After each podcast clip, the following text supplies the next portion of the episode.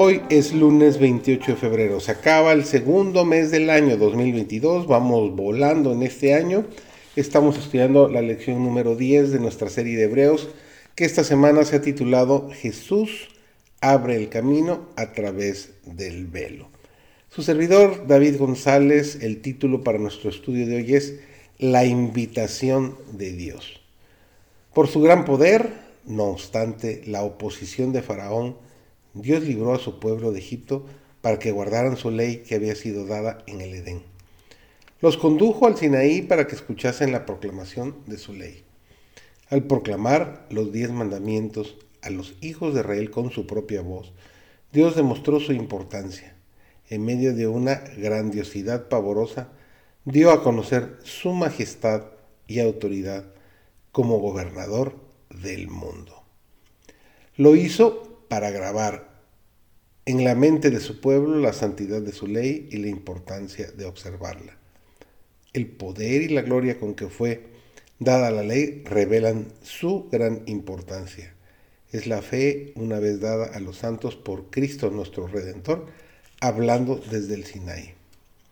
Con sumo fervor David estudió las formas en que procede Dios, expresadas por Cristo cuando estuvo rodeado por la columna de nube y dadas a Moisés para que fueran fielmente repetidas a todo Israel.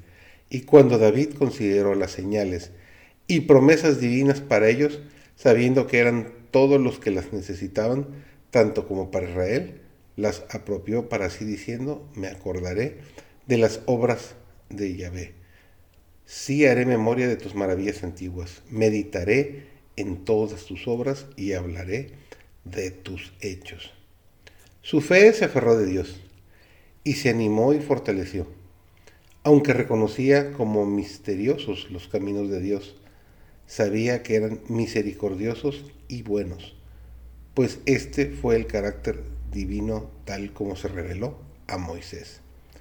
Jehová descendió en la nube y estuvo allí con él, proclamando el nombre de Jehová.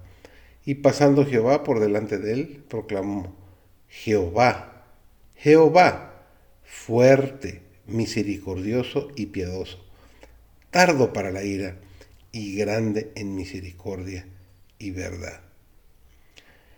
El capitán de nuestra salvación fortalece a sus seguidores, no con falsedades científicas, sino con genuina fe en la palabra de un Dios personal.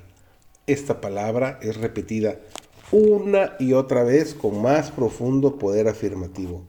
Satanás recurre a todos sus poderes para que el ataque en el último conflicto y la paciencia del seguidor de Cristo sea probada al máximo.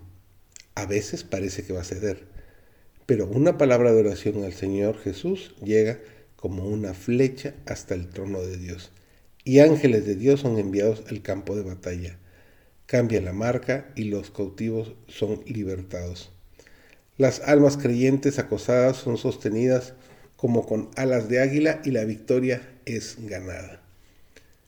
Qué maravillosas lecciones aprenderemos como resultado de la constante dependencia en la eficiencia de Cristo. Aquel que aprende estas lecciones no necesita aprender de la experiencia ajena.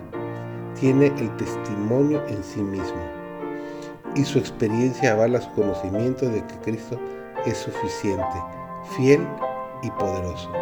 Conoce el cumplimiento de la promesa. Bástate mi gracia porque mi poder se perfecciona en la debilidad.